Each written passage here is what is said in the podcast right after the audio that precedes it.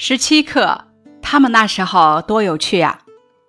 本篇课文作者是美国作家艾萨克·阿西莫夫，译者是高平。本篇课文的阅读提示如下：首先，咱们快速的默读课文，了解一下故事内容，说一说在作者的想象中，未来与现在的上学方式有什么不同。然后呢，抓住表现马奇心理感受的语句，体会马奇的心理状态以及心理活动的发展变化。从马奇对过去学校的想象中，体会作者想象中未来与现在的教育方式的差别。最后，咱们联系生活实际，大胆想象未来的学习生活还有可能是什么样的。接下来，咱们开始学习本课。那天晚上，马奇甚至把这件事记在自己的日记里了。在二一五五年五月十七日这一天，他写道：“今天，托米发现了一本真正的书。”这里交代故事的主要人物和发生的时间。二一五五年五月十七日，说明讲的是未来的事情，暗示这是一篇科幻小说。真正的书呢，引出下文来激发咱们的阅读兴趣。这是一本很旧的书。马奇的爷爷有一次告诉过他，当他还是一个小孩子的时候，他的爷爷对他讲，曾经有那么一个时候，所有的故事。都是印在纸上的，所有的故事都是印在纸上的。这句是马奇的爷爷的爷爷说的，强调时间的久远，承接了前面的很旧的书。作者立足未来，反观现实，拉大了现实与未来的距离，使想象更真实。马奇和托米翻着这本书，书页已经发黄，皱皱巴巴的。发黄、皱皱巴巴，表明这本书年代久远，可见这本书十分珍贵。他们读到的字全都静止不动，不像他们通常在荧光屏上看到的那样顺序移动，真是有趣极了。你说是不是？读到后面再翻回来。看前面的一页时，刚刚读过的那些字仍然停留在原地。文字顺序移动是想象中未来阅读的特点，这是电子阅读；文字静止不动是现在阅读的特点，这是纸质阅读。作者把这两种书本形态对照呈现。故意把人们熟悉的纸质书写得很奇怪陌生，能带给读者一种独特的感受。一至三自然段写的是托米发现了一本真正的书。马奇问：“你在哪儿找到这本书的？”“在我们家。”托米指了一下，可并没有抬起头，因为他正在全神贯注地看书。在顶楼上，他又说。全神贯注写出了托米读得非常入神，表明这本书具有很强的吸引力。书里写的什么？学校由纸质书引出了学校，为下文写过去的学校与现在的学校的不同叙事。四至七自然段写的是这本书的来历和内容。马奇脸上露出鄙夷不屑的神情。学校，学校有什么好写的？我讨厌学校。马奇一向讨厌学校，可现在他比以往任何时候都更憎恶它。那个机器老师一次又一次的给他做地理测验，他一次比一次答得糟。最后，他的妈妈发愁的摇了摇头，把教学视察员找了来。这里写的是现在的学校的教师形象和考试方式，一次比一次答得糟，表明没完没了的测验给马奇带来了挫败感。这一自然段写的是现在的学校的考试方式使马奇讨厌学校。视察员把机器老师调好以后，拍拍他的脑袋，笑着对他妈妈说：“这不是小姑娘的错，琼斯太太。”我认为是这个机器里的地理部分调得太快了一些。这种事是常有的，我把它调慢了，已经适合十岁左右孩子们的水平了。说实在的，他总的学习情况够令人满意了。说着，他又拍了拍马奇的脑袋。此处属于插叙部分，视察员客观地说明了马奇的学习情况，也显示了现在的学校中机器老师的死板。这一自然段写的是视察员调好机器老师，并肯定了马奇的学习情况。马奇失望极了，他本来希望他把这个机器老师拿走。他们有一次就把托米的老师搬走了将近一个月之久，因为历史那部分的装置完全显示不出图像了。这里写的是什么？马奇希望视察员带走机器老师，所以他对托米说。怎么会有人写学校呢？马奇不喜欢学校，因此他对有人写学校感到奇怪。托米非常高傲地瞧了他一眼，因为那不是我们这种类型的学校，傻瓜，那是几百年前的那种老式学校。托米知识面广，颇有主见，愿意探索未知。在与马奇的对话中，他一直处于主动领导的地位。为马奇解答疑问，这种类型的学校指的是作者想象中的未来的学校，那种老式学校指的是我们今天的学校。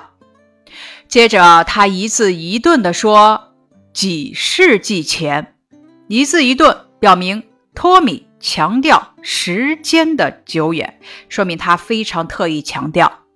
马奇很难过，嗯。我不知道古时候他们有什么样的学校。他从他肩膀后面看了一会儿那本书，开口说：“不管怎么说，他们得有一个老师吧。”马奇的知识面不如托米广，在与托米的对话中，他处于被动跟随的地位，不断的发出疑问。当然，他们有个老师，可不是我们这样的老师，是一个真人。这句话点明现在的学校和过去的学校中老师形象的不同。怎么不同呢？一个是机器，一个是真人。一个真人，真人怎么会是老师呢？是这样的，他只不过给孩子们讲讲课，留些作业，提提问题。托米向马奇介绍过去的学校的老师的工作内容。真人可没那么聪明。马奇指出，真人老师的知识储备较少，没有机器老师懂得多，这是过去的学校与现在的学校的不同。当然聪明啦，我爸爸就和我的机器老师知道的一样多。十三至十八自然段写机器老师和真人老师的不同。马奇不打算争吵下去，便说。我可不想让一个陌生人到我家里来教我功课。托米尖声大笑：“你不知道的事太多了，马奇。那些老师才不到你家里来上课呢。他们有一个专门的地方，所有的孩子都到那儿去上学。现在的学校上课的地点在家里，过去的学校上课的地点在学校。这是现在与过去的上学方式的不同。”专门的地方指的是学校。十九、二十两个自然段写的是过去的学校与现在的学校上课地点的不同。所有的孩子都学一样的功课吗？那当然，如果他们的年龄一样的话。这里点出了过去的学校的另一个特点：同龄人学习相同的功课。可我妈妈说，一个老师是需要调整的。好适合他所教的每个孩子的智力。另外，对每个孩子的教法都应该是不同的。马奇说的是因材施教，就是根据学生的不同情况选择不同的授课内容和授课方式。这表明马奇虽然不喜欢机器老师，但是对现在的学校的教学原则是比较认可的。他们那时候恰好不是那么做的。如果你不喜欢书里说的这些事，就干脆别读这本书。我没说我不喜欢。马奇急忙说：“他很想知道那些有趣的学校是怎么回事。”马奇在了解过去的学校后，一直保持好奇与质疑的态度。二十一至二十五自然段是马奇与托米的对话，写的是现在的学校和过去的学校中教学原则的不同。本课的第一部分是一至二十五自然段，主要写的是托米和马奇围绕在顶楼上发现的一本旧书展开对话。马奇不断提出疑问，托米答疑，马奇的心里随着托米的回答而发生变化。表现了文中想象出来的上学方式与现实之间的差异。他们还没看完一半，马奇的妈妈就喊了起来：“马奇，该上课了！”这里是过渡，引出马奇想象的内容。马奇叹了口气，去上课了。他脑子里还在想着，当他爷爷的爷爷是个小孩子的时候，他们上的那种老式学校。附近所有的孩子都到一处去上学，他们在校园里笑啊喊啊，他们一起坐在课堂里上课，上完一天的课就一块儿回家。他们学的功课都一样，这样在做作业的时候，他们就可以互相帮助，有问题还可以互相讨论。这里写的是马奇对过去的学校的生活展开了丰富的想象。从侧面反映出现在的学校缺乏人文关怀，忽视孩子的集体生活，忽略孩子的内心感受，而且他们的老师是真人。这里省略号表示什么呢？表示内容的省略，能给读者留出广阔的想象空间。课文的二十六至二十八自然段写马奇想象过去的学校的有趣生活。机器老师正在屏幕上显示出这样的字：我们把二分之一和四分之一这两个分数加在一起。这里通过描写具体的教学场景，表明现在的学校缺乏人文关怀，显得冰冷孤独。马奇想。在过去的日子里，那些孩子一定非常热爱他们的学校。他想，他们那时候多有趣啊！有趣，表明马奇肯定过去的学校在某些方面的优势，内心十分向往。结尾部分照应题目，耐人寻味，令人深思。二十九至三十两个自然段，写马奇又回到机器老师的枯燥教学中，内心十分向往过去的学校的有趣生活。本课的第二部分，二十六至三十自然段，写马奇被妈妈唤去上课，但还想着过去孩子们上课的情形，并且对过去的学校充满向往。这篇课文的主旨概括：这是一篇科幻小说，作者用一本古老的纸质书串起全文，以两个孩子关于阅读学习的对话作为主体，描绘了身处未来的他们的学习场景与感受，表达了作者对教育、学习等问题的独特思考。关于本课的问题如下：小说是什么文体？你能简单的叙述一下吗？小说是以刻画人物形象为中心，通过完整的故事情节和环境描写来反映社会生活的文学题材。题目：未来的衣食住行和今天有什么不同？请大家选择一项来写一写。这题考察的是咱们的写画能力，咱们可以结合平时的阅读展开合理想象。答案范例。未来的房子是一个全能而又智能化的房子。房子的地板是用高级合成木制成的，不仅美观，而且还能释放负离子。地板下安装着一个地下吸尘器，纸屑刚刚落地就会被地下吸尘器吸走，丢进垃圾桶里。墙上的墙纸会自动再生，冬暖夏凉。题目：马奇平时看什么书？马奇对学校的态度如何呢？答案是里。马奇平时看的是电子书。马奇非常讨厌他的学校，因为他的机器人老师总让他做地理测试题，而他总是出错。机器人老师还没完没了的提问题让他回答，还要把作业和试卷塞进机器里去。拓展题目：你对下面的材料有什么看法呢？请谈一谈，并且用具体事例来证明自己的观点。如今，手机与人已经形影不离了。吃饭看手机，等人看手机，走路看手机。在人们通过手机获取信息的同时，手机也剥夺了人们的时间，使人与人之间的关系更疏远。那大家对上面的材料有什么看法呢？答案是里，我觉得玩手机确实浪费了人们的时间，我们应该有节制的使用手机。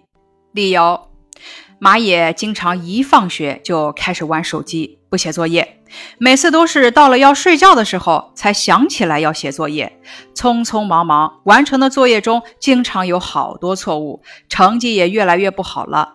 他浪费了很多时间在手机上，没有合理的使用手机。一寸光阴一寸金，寸金难买寸光阴。我们需要利用手机获取信息，但是也要懂得珍惜时间，多做些其他有意义的事情。咱们再次默读一下课文，来说一说题目中的“他们”指的是谁？那时候指什么时候？这句话是谁说的呢？他们指的是现在的我们，那时候指的是我们生活的现代。这句话是马奇说的。题目：本文是一篇科幻小说，小说中的时间、地点、主要人物、事件各是什么呢？时间是二一五五年，地点是托米家，主要人物有托米、马奇。事件是马奇和托米通过一本很多年前的书，了解了几百年前的学生在学校上课的情形。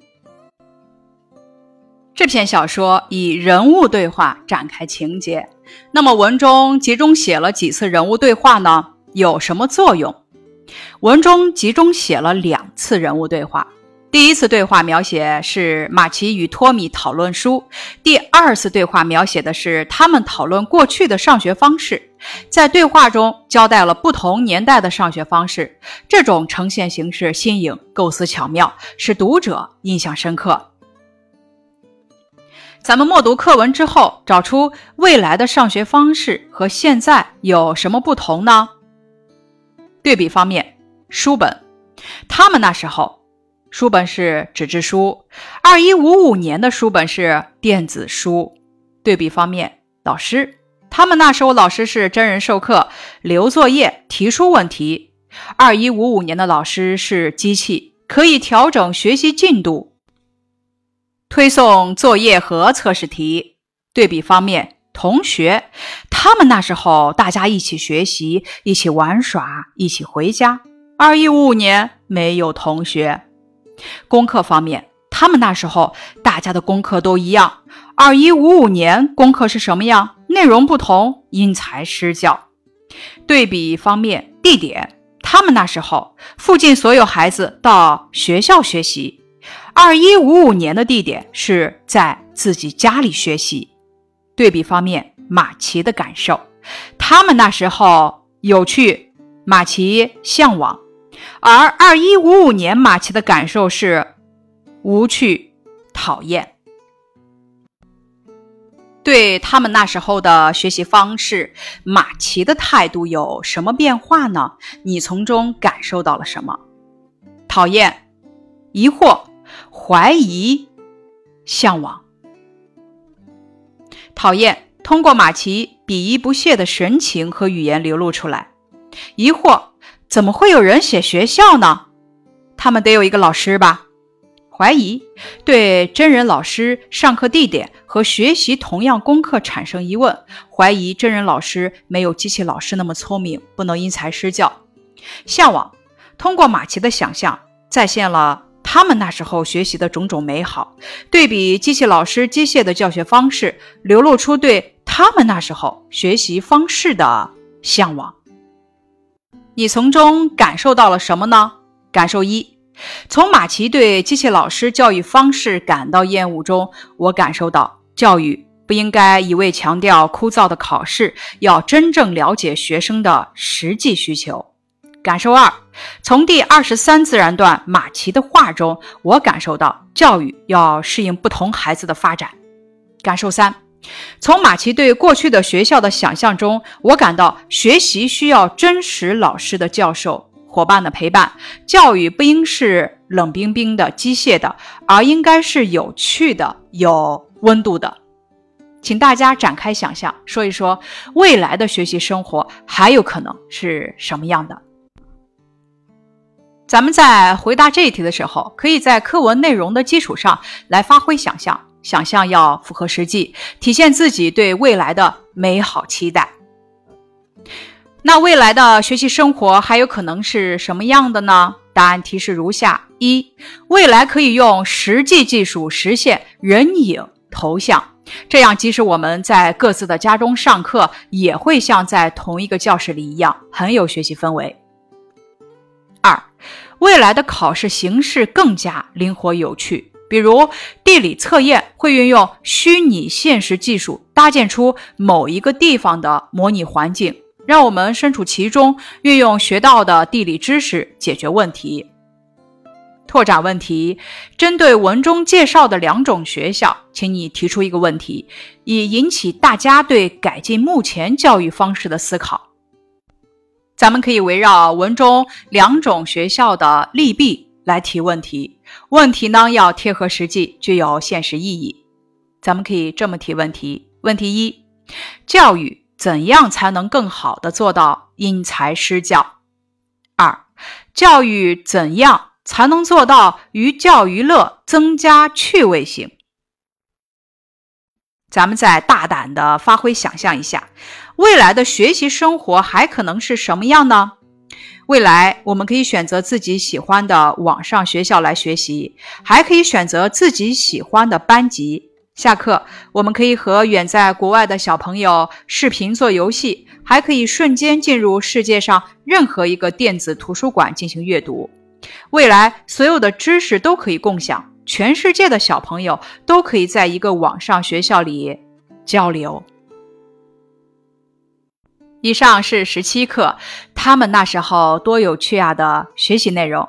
感谢你的收听。